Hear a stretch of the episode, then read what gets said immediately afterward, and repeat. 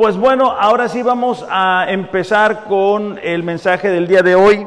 Eh, el mensaje del día de hoy va a ser muy importante porque hemos visto eh, excesos en este tema, tanto para un lado como para el otro lado. Y es que vamos a hablar de que queremos ser una iglesia que depende del Espíritu Santo. Y cuando hablamos del Espíritu Santo hay estas dos dos extremos, ¿no? Hay, hay, hay cristianos que, que, todo le atribuyen al Espíritu Santo. Eh, quieren sentir el Espíritu Santo, quieren sentir, eh, aprendí una frase del, del pastor José, lo, un corrientazo, ¿verdad? Quieren sentir el Espíritu Santo y si no sienten como esa especie de cuando no sé si a ustedes les pasó, pero a mí me pasó que estás arreglando algo y, pones el dedo donde te dice tu mamá que no lo metas y, te da un toque y te... Así, ¿verdad? Bueno, esa gente quiere sentir eso y, si no lo sienten, pues no está el Espíritu Santo según su criterio. Y si lo sienten o, o lo provocan, entonces sí está el Espíritu Santo. Y ese es un extremo.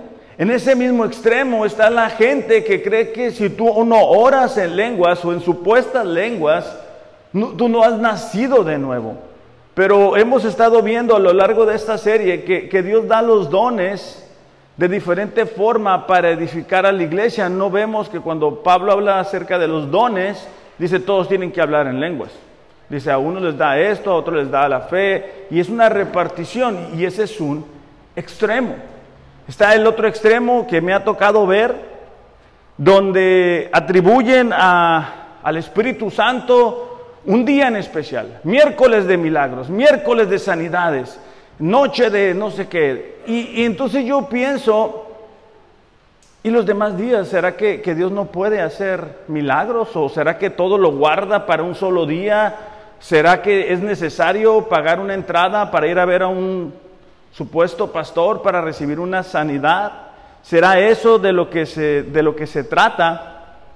Entonces está ese extremo, ¿no? Ese extremo de, una, de, una, tendencia a llevar todo a lo sobrenatural.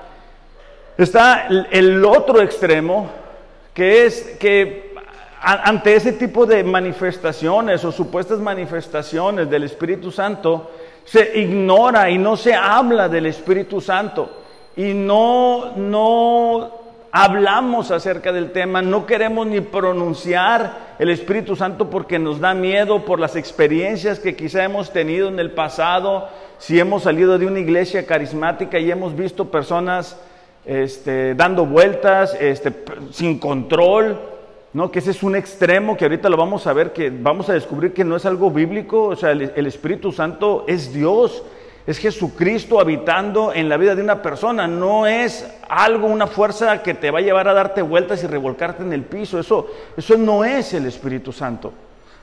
Iglesias le pueden atribuir al Espíritu Santo, ¿verdad? Este, entonces, pero no es así. Entonces, cuando estamos de un lado, de un extremo, donde todo es el Espíritu Santo y todo es lengua y todos son dones y todo es, es, es un extremo muy peligroso.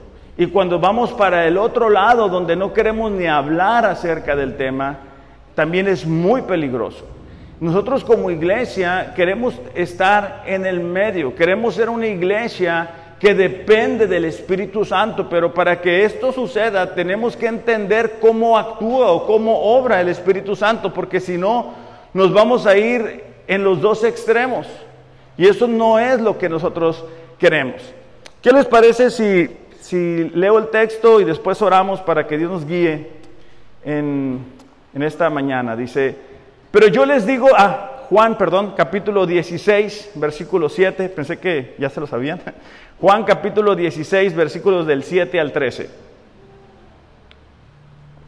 Pero yo les digo la verdad, dice, les conviene que yo me vaya, porque si no me voy, el consolador no vendrá a ustedes pero si me voy, se los enviaré. Cuando Él venga, subrayen la palabra Él, ¿no? Porque hay eh, personas que creen que el Espíritu Santo es una energía, es una fuerza y es una de las personas de la, de la, de la Trinidad. Es Dios Padre, Dios Hijo, Dios Espíritu Santo. Cuando Él venga, dice, convencerá al mundo de pecado, justicia y de juicio. Subrayemos pecado, justicia y juicio. Ahorita les voy a decir por qué. De pecado porque no creen en mí, de justicia porque voy al Padre y ustedes no me verán más, y de juicio porque el príncipe de este mundo ha sido juzgado. Aún tengo muchas cosas que decirles, pero ahora no las pueden soportar. Otra vez, pero cuando Él, el Espíritu de verdad venga, Él los guiará toda la verdad, porque no hablará por su propia cuenta, sino que hablará todo lo que oiga y les hará saber lo que habrá de venir. ¿Qué les parece si oramos para que Dios nos hable en esta mañana? Dios, te damos gracias en esta mañana por tu palabra.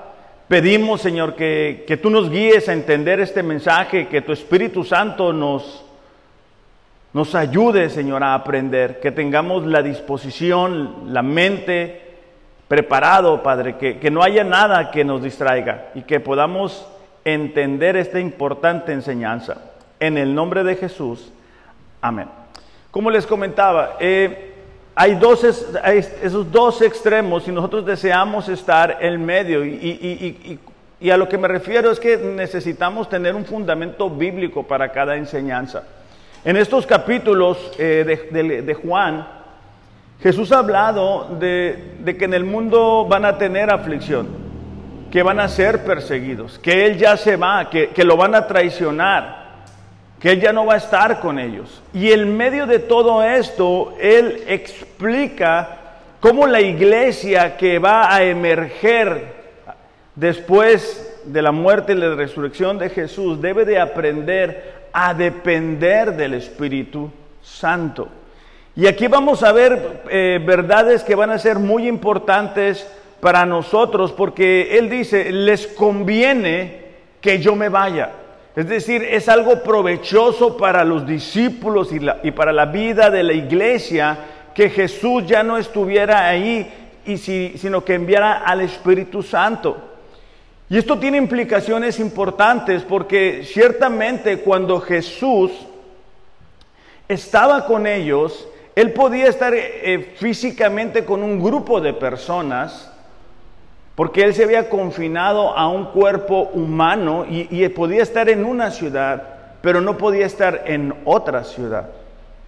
Entonces él dice, es provechoso para ustedes que yo me vaya, porque cuando yo me vaya, el Espíritu Santo va a estar en ustedes. De hecho, hay un pasaje que, también es eh, un tanto mal utilizado cuando Jesús dice, ustedes van a hacer cosas aún mayores que yo. Y, eso no habla que vamos a hacer más milagros que Jesús. Eso habla de que a, través del Espíritu Santo, que es Jesús habitando en la vida de cada cristiano, por un más largo periodo de tiempo, la vida de la iglesia va a ver más la obra de Dios. Jesús en su vida terrenal vivió 33 años. La, vida de la iglesia obviamente duró más tiempo y hemos visto el obrar durante más tiempo, pero no está diciendo, ah, bueno, ahora Eduardo va a hacer más milagros que Jesús. Eh, y es algo que no es correcto. Está hablando de la vida de la iglesia durante más tiempo. ¿Ok?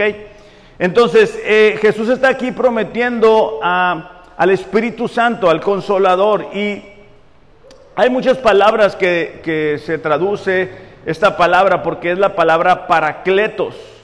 y esta palabra tiene implicaciones de consuelo.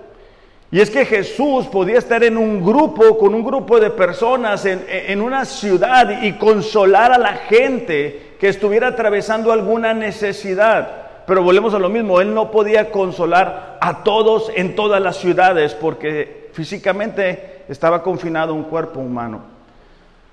Otra palabra para, para, para Cleto o para el consolador, el Espíritu Santo, es exhortador. Jesús vino y exhortaba a las personas, pero una vez más estaba con un grupo de personas y no podía estar con todos. También se le dice el alentador, el abogado, el ayudador, y en cada una de estas facetas era más conveniente para la vida de la iglesia que Jesús se fuera para que entonces el Espíritu Santo pudiera venir y habitar en la vida de cada persona. Ahora que tuve la oportunidad de ir a esa conferencia, bueno, hay personas que fueron de Costa Rica, de República Dominicana, de México, de Estados Unidos, y, tú ves el actuar de Dios a través del Espíritu Santo en la vida de cada una de estas iglesias. El Espíritu Santo también nos va a enseñar, nos va a inspirar, nos va a guiar, nos va a dirigir acerca de cada uno de los principios de la palabra de Dios. Entonces, aquí en este texto que acabamos de leer, vamos a ver varias cosas que hace el Espíritu Santo.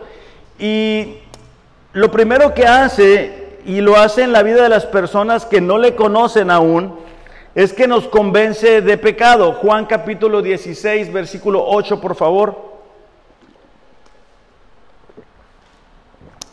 Juan capítulo 16, versículo 8 dice, cuando Él venga, convencerá al mundo de pecado, de justicia y de juicio. Esta palabra convencer es reprobar, es manifestar, es exponer al público, es descubrir, es reprobar.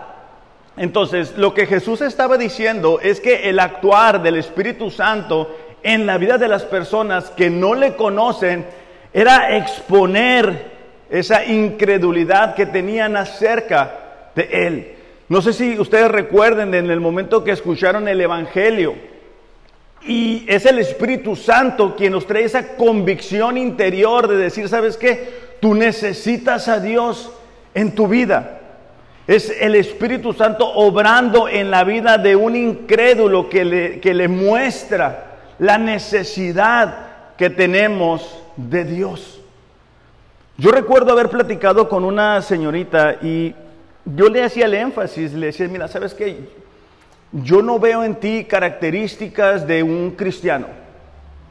O sea, yo veo que tú te comportas como cualquier persona. Le digo, ¿por, qué crees tú que, naciste de nuevo? Recordemos que Jesús dice, ¿verdad? Es importante que volvamos a nacer y, y que ese nacimiento sea obra del Espíritu Santo. En Juan capítulo 3, Jesús hablando a Nicodemo. Y esta muchacha lo que me dijo es algo que yo creo que se hace de una manera bien intencionada, pero que no todo el tiempo trae buenos resultados. Y ella me dijo, mira, lo que pasa es de que mi tío se hizo cristiano y un día me dijo, ¿sabes que si ahorita te mueres, te vas al infierno? ¿A poco no te quieres ir al cielo? Y ella dijo, pues sí, sí, claro, quiero ir al cielo. Entonces dijo, pues haz esta oración y ya automáticamente vas a ir al cielo. Hay otras iglesias que con una buena intención, creo yo, este, al final de sus mensajes hablan y te dicen, Dios, Dios tiene un propósito para ti, Dios te ama, tú eres eh, un campeón, tú tienes gran potencial, ¿y a poco no quieres eso? Pues yo creo que todos queremos eso. Pero no permitimos que el Espíritu, el Espíritu Santo traiga ese, esa convicción a nuestro corazón y dice, ¿sabes qué? Estoy viviendo de una manera equivocada.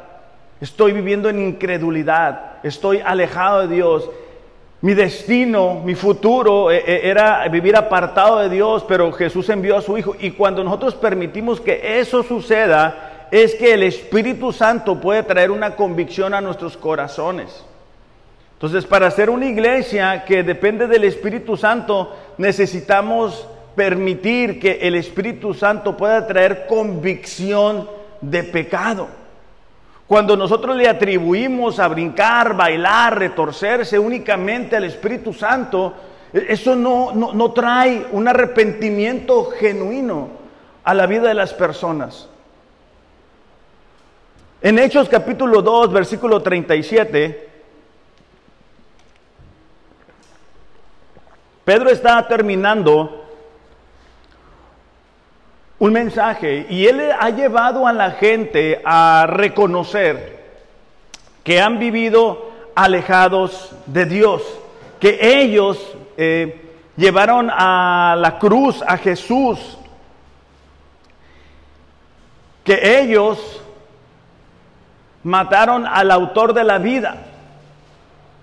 Y fíjate en el versículo 37 la reacción que esto provocó. Dice, conmovidos profundamente, estoy en Hechos capítulo 2, versículo 37, dijeron a Pedro y a los demás apóstoles, hermanos, ¿qué haremos? Ellos habían escuchado el mensaje, habían sido confrontados con su pecado. Ariel, este, ¿me puedes ayudar con el abanico, aumentándolo un poquito para acá? Ellos se dieron cuenta que estaban viviendo alejados de Dios. Y el versículo 37 dice, conmovidos profundamente. Hay otra versión que dice que fueron compungidos, que trajeron a la conciencia este, su culpabilidad. Versículo 38 dice, entonces Pedro les dijo, arrepiéntanse y sean bautizados cada uno de ustedes en el nombre de Jesucristo para el perdón de sus pecados. Porque eso es el actuar del Espíritu Santo. Eso mostró a la gente la necesidad que tenían de arrepentirse, de que estaban viviendo en incredulidad. De hecho, en Juan capítulo 3, versículo 18 dice, el que no cree es condenado. Ha sido, dice, ya condenado porque no ha creído en el unigénito Hijo de Dios. Cuando una persona se niega a creer en Jesús, no hay otra manera de que esta persona pueda ser salva.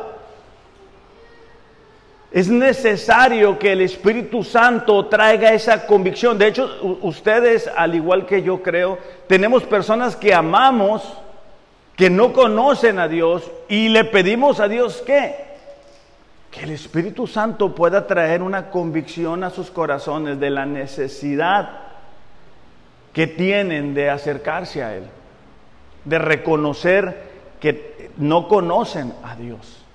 Es un peligro mantener en la iglesia a personas creyendo que son cristianas cuando no hay muestras de eso, cuando no hay frutos de arrepentimiento. De, hecho, Mateo eh, habla de eso, ¿no? de la necesidad de que haya esos frutos que confirmen el supuesto arrepentimiento.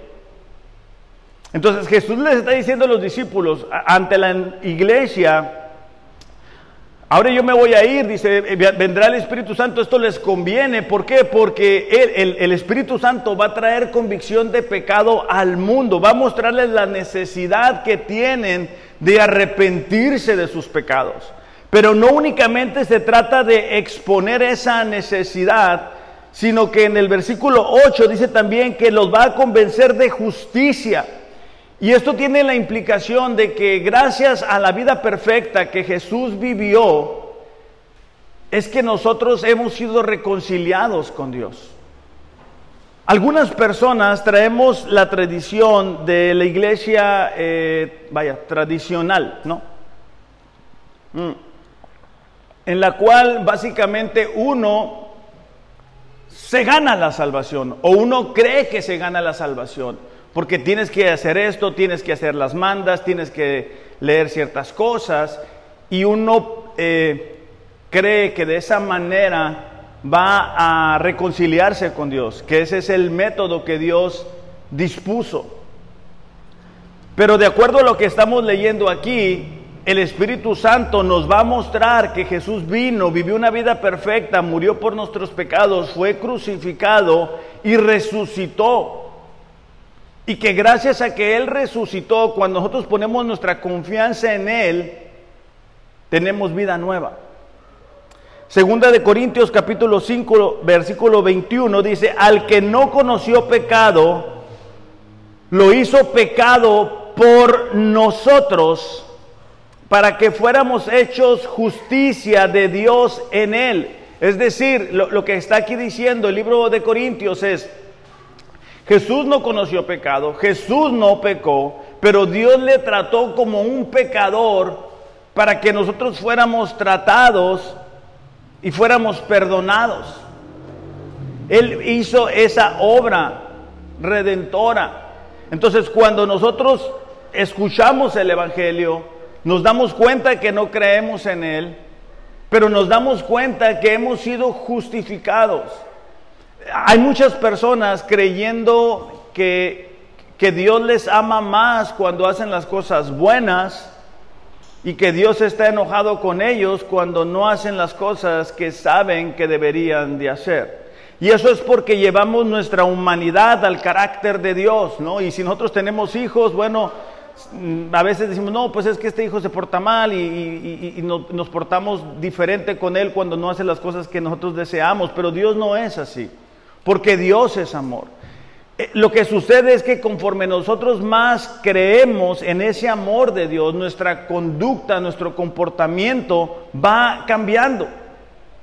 Y entonces ya no obedecemos a Dios porque creemos que nos vamos a ir al infierno, porque creemos que está enojado, o porque creemos que si no hacemos las cosas correctamente, Él va a mandar juicio a nuestras vidas y Él va a castigarnos. Como, lo vemos más como, como un bombero espiritual, ¿verdad? Que está buscando en qué momento puede ponernos una trampa. Y, y no es así. Porque Él nos amó tanto que envió a su Hijo a morir por nuestros pecados. ¿Para qué? Para que fuéramos justificados, para que fuéramos perdonados. Entonces cuando uno ve y dice, ah, mira, esto es lo que a mí me correspondía, este era el pago por mi conducta, pero Dios a través de su Hijo me ha perdonado, lo que debe de surgir en nosotros es un agradecimiento que se muestra con la conducta. Pero no es que a través de la conducta yo pueda ser perdonado. No, no puedo yo ganarme el perdón de Dios. Claro, eso es difícil para nosotros por, por nuestra tendencia humana, ¿verdad? Nos gusta sentir que merecemos algo y cuando las cosas no resultan como nosotros pensamos que decimos, pues no me lo merezco, yo me merezco más o yo me merezco esto, o yo me merezco lo otro. De hecho, eh, Pablo mismo eh, en Filipenses capítulo 3, versículo 7 dice, para mí lo que era ganancia lo he estimado como pérdida por amor de Cristo. Yo estimo como pérdida todas las cosas en vista del incomparable valor de conocer a Cristo Jesús, mi Señor, por el que he perdido todo y lo considero como basura a fin de conocer a Cristo. Entonces, él, mismo Pablo, dijo, yo, yo intenté eh, con, con buenas obras ganarme la justificación. Pero me di cuenta que eso no era posible. Y tampoco es posible para nosotros. Entonces es importante, eh, una vez más, que como iglesia dependamos del Espíritu Santo, que nos muestra la necesidad que tenemos de un Salvador, pero también que nos muestra a ese Salvador. Porque cuando no lo vemos así, vamos a estar todo el tiempo con temor. Ariel, ¿puedes venir?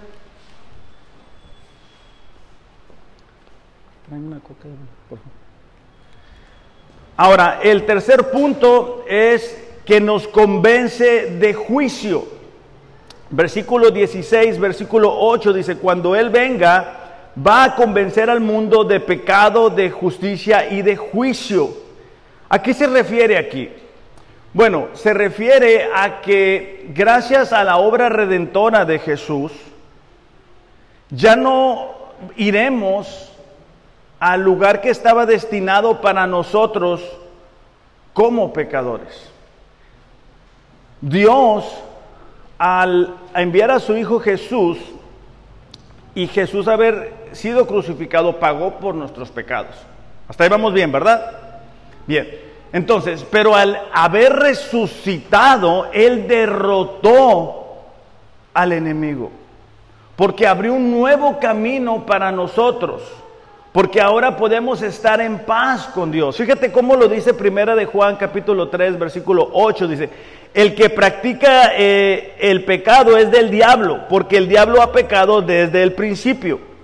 El Hijo de Dios se manifestó con este propósito, para destruir las obras del diablo. Es decir, Jesús vino, vivió una vida perfecta para destruir los lazos que nos unían al pecado. Y de esa manera nos permite vivir de una vida, de una manera, perdón, distinta o diferente. Entonces, cuando nosotros entendemos eso, cuando nosotros nos damos cuenta que el enemigo ha sido derrotado, que el enemigo ya ha sido enjuiciado, podemos entender o depender más de la obra del Espíritu Santo. A veces pensamos del diablo y de Dios como si fueran iguales, ¿no? Como, como a ver quién gana, como, como el enemigo es muy grande y el enemigo anda como león rugiente. Y es cierto, él anda así, pero no es eh, un pleito de hablando de dos iguales. El enemigo ha sido destruido, el, enemigo ha sido derrotado. El enemigo está en el suelo, el enemigo eh, tiene su, su, condena que cae sobre su cuello. Entonces nosotros no debemos de tenerle miedo al... ábrela, por favor. Eh, nosotros no debemos de tenerle miedo al, al enemigo, tenemos que tenerle miedo a Dios en un buen sentido. Discúlpenme, pero es que se me bajó un poquito el azúcar. Entonces, eh, es eso lo que hace el Espíritu Santo en la vida de, un creyente. Es eso lo que Dios trae al corazón y decir, ¿sabes qué? Eh, ya no tendré yo que pasar por ese juicio. El enemigo está condenado, el enemigo está ahí. Todavía falta para que esa condena se ejecute, pero él ha sido ya condenado. Entonces, si se dan cuenta, el poder entender cómo actúa el Espíritu Santo nos va a ayudar a tener una actitud diferente. Aún en medio de lo que estamos viviendo, podemos decir, ¿sabes qué? Nuestro Dios reina. Nuestro Dios sigue en su trono. Nuestro Dios sigue en control. No, no, no, no se ha perdido el control aquí. Todo lo que sucede es porque Dios tiene un plan y un propósito. Y eso es solamente algo que el Espíritu Santo nos puede traer a los corazones. Ahora, en, en Colosenses capítulo 2, versículo 13,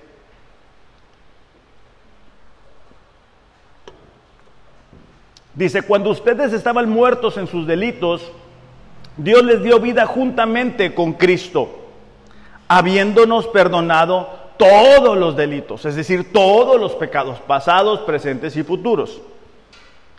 Habiendo cancelado el documento de deuda que consistía en decretos contra nosotros y que era adverso, y lo ha quitado del medio clavándolo en la cruz, es decir, las deudas por nuestros pecados, Cristo pagó por ellas cuando fue crucificado.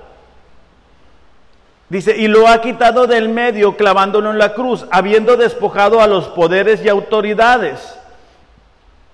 Hizo de ellos, fíjate la siguiente parte, hizo de ellos un espectáculo público, triunfando sobre ellos por medio de él. Esta última frase, un espectáculo público, era cuando, cuando un rey conquistaba a otro país o a otro reino, llevaba, eh, era una especie de desfiles en los cuales se mostraba el rey derrotado y algunos de los soldados como una muestra de, superioridad.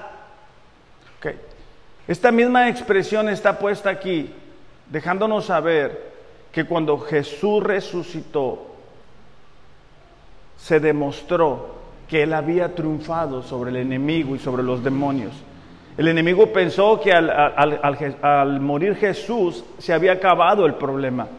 Pero la resurrección nos abrió una oportunidad para ti para mí para poder vivir de una manera diferente. Y eso nos muestra cómo Dios es omnisciente, es decir, Él sabe todo todo el tiempo. Y para nosotros las cosas se pueden salir de orden. No entendemos por qué tuvo que pasar esto o aquello pero es Dios en su soberanía, es decir, en, que Él hace lo que quiere cuando lo quiere hacer, permitiendo que ciertas circunstancias sucedan. Ahora, la cuarta, la cuarta característica o la cuarta forma de, de actuar del Espíritu Santo, y con esto vamos a terminar, es que nos enseña la verdad. El versículo 13 de Juan 16 dice, cuando el Espíritu venga, los guiará a toda verdad. Por eso es tan importante leer la palabra, porque es en ella que encontramos la verdad. Estamos llenos de ideas, de pensamientos, de influencers, de personas que exponen su punto de vista, que creen saber algo, que todo el tiempo están queriéndonos mostrar algo diferente, algo nuevo. Pero para nosotros la fuente de verdad es el Espíritu Santo. Por eso es que tú le das la palabra de Dios a alguien y no la entiende y no la quiere entender y no la puede entender. ¿Por qué? Porque son palabras espirituales que hay que discernirse de forma espiritual. Y cuando tú y yo nos exponemos a la palabra de Dios, permitimos que ésta nos vaya guiando, nos vaya mostrando esas áreas equivocadas en nuestras vidas. De hecho, segunda de Corintios capítulo 3, versículo 18 dice, eh, todos nosotros mirando a cara descubierta como en un espejo la gloria del Señor, somos transformados de gloria en gloria en la misma imagen, como por el Espíritu del Señor. Todas estas prácticas que a veces miramos, que, que son excesos, que se le atribuyen al Espíritu Santo, se recordarán la vez que alguien me dijo, no, pastor, que ahí en su iglesia, que la alabanza este, es bien bonita. Yo dije, no, pues el Ariel le dio, lo invitó a los tacos, ¿no? Para que él pudiera decir que la alabanza estaba tan bonita y todo. Pero lo que más me sorprendió es que me dijo, y, y mire que cayó oro, me dijo. ¿Y dónde está ese oro? Yo pensé, ¿verdad? No, es que me imagino que usted sabe, me dice que, hay oro. Del... No, le digo, ni lo creo, ni lo he visto, ni lo veo bíblico. Dime en qué pasaje de la iglesia primitiva cayó oro, cuál es el propósito. Hay personas también, ¿verdad?, que dicen, no, que fui con eh, esta persona y me puso una muela de oro. ¿Cuál sería el propósito ese? Entonces, eh, el, el, tener el conocimiento de la palabra de Dios nos permite reconocer la verdad de la mentira. No podemos aceptar, bueno, es que este pastor es bien conocido y lo que él diga es ley. No, no, no deberíamos de aceptarlo así. Necesitamos depender del Espíritu Santo para decir, ah, mira, esto es bueno, esto es malo en mi vida. Y cuando vamos haciendo esto, eh, surge una transformación en nuestro carácter. Tiene que haber un, un progreso, un, avance en la vida de cada uno de nosotros. Si antes dudábamos, ya no debemos de dudar. Si antes gritábamos, ya no debemos de gritar. Según el caso de cada uno de nosotros. Ahorita Carlos hablaba, ¿verdad? Bienaventurado el hombre que no anduvo en consejo de malos, ni, se sienta en silla de escarnecedores, ni anda donde no debe de andar, sino que en la ley del Señor se deleita y medita en ella de día y de noche. Porque cuando uno medita en, ella de día y de noche, dice, serás como un árbol plantado junto a agua y todo lo que hagas va a prosperar. Entonces, esa es la verdad. Podemos sentirnos solos, podemos sentirnos que no vamos a poder, pero eso no es la verdad. Porque Dios ha prometido estar siempre con nosotros. Dios ha prometido que Él nos va a dar las fuerzas a través de Cristo Jesús.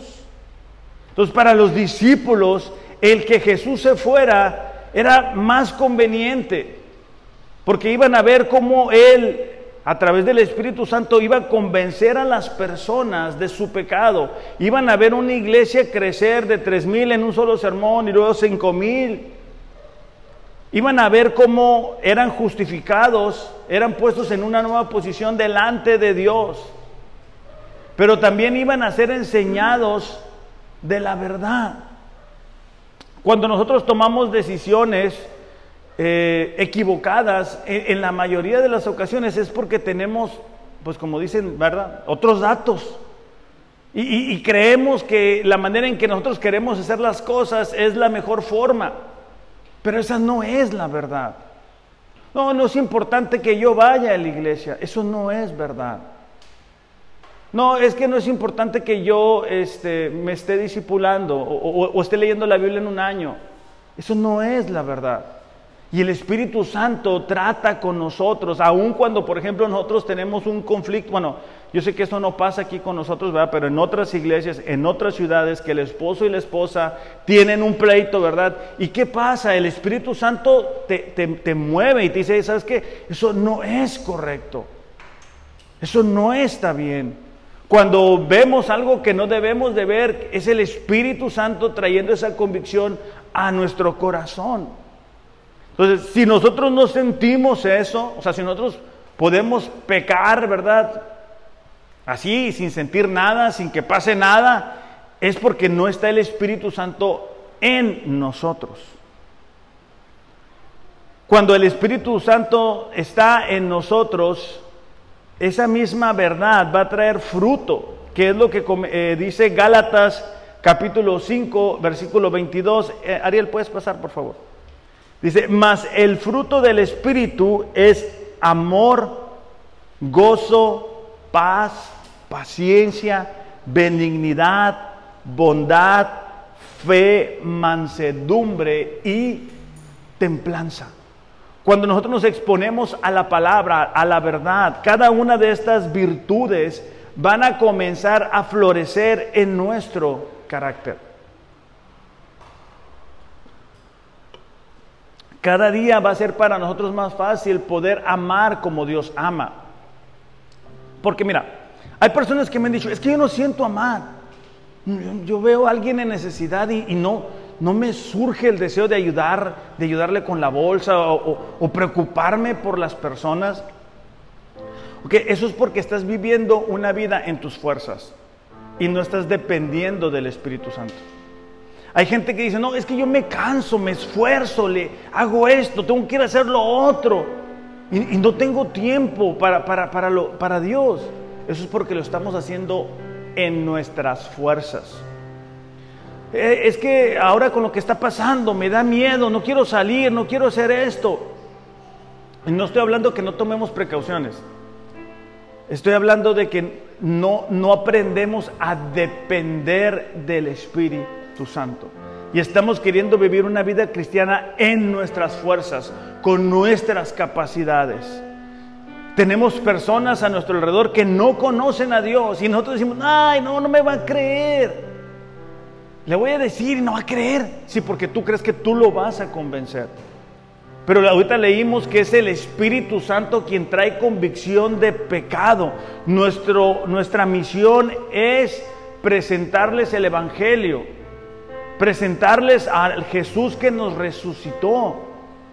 Y el Espíritu Santo se encarga de traer esa convicción a sus corazones. No eres tú, no soy yo. Cuando, cuando miramos eh, algo en, un lugar, una mala práctica en una iglesia, es porque no vamos a la palabra, es porque no vamos a la verdad.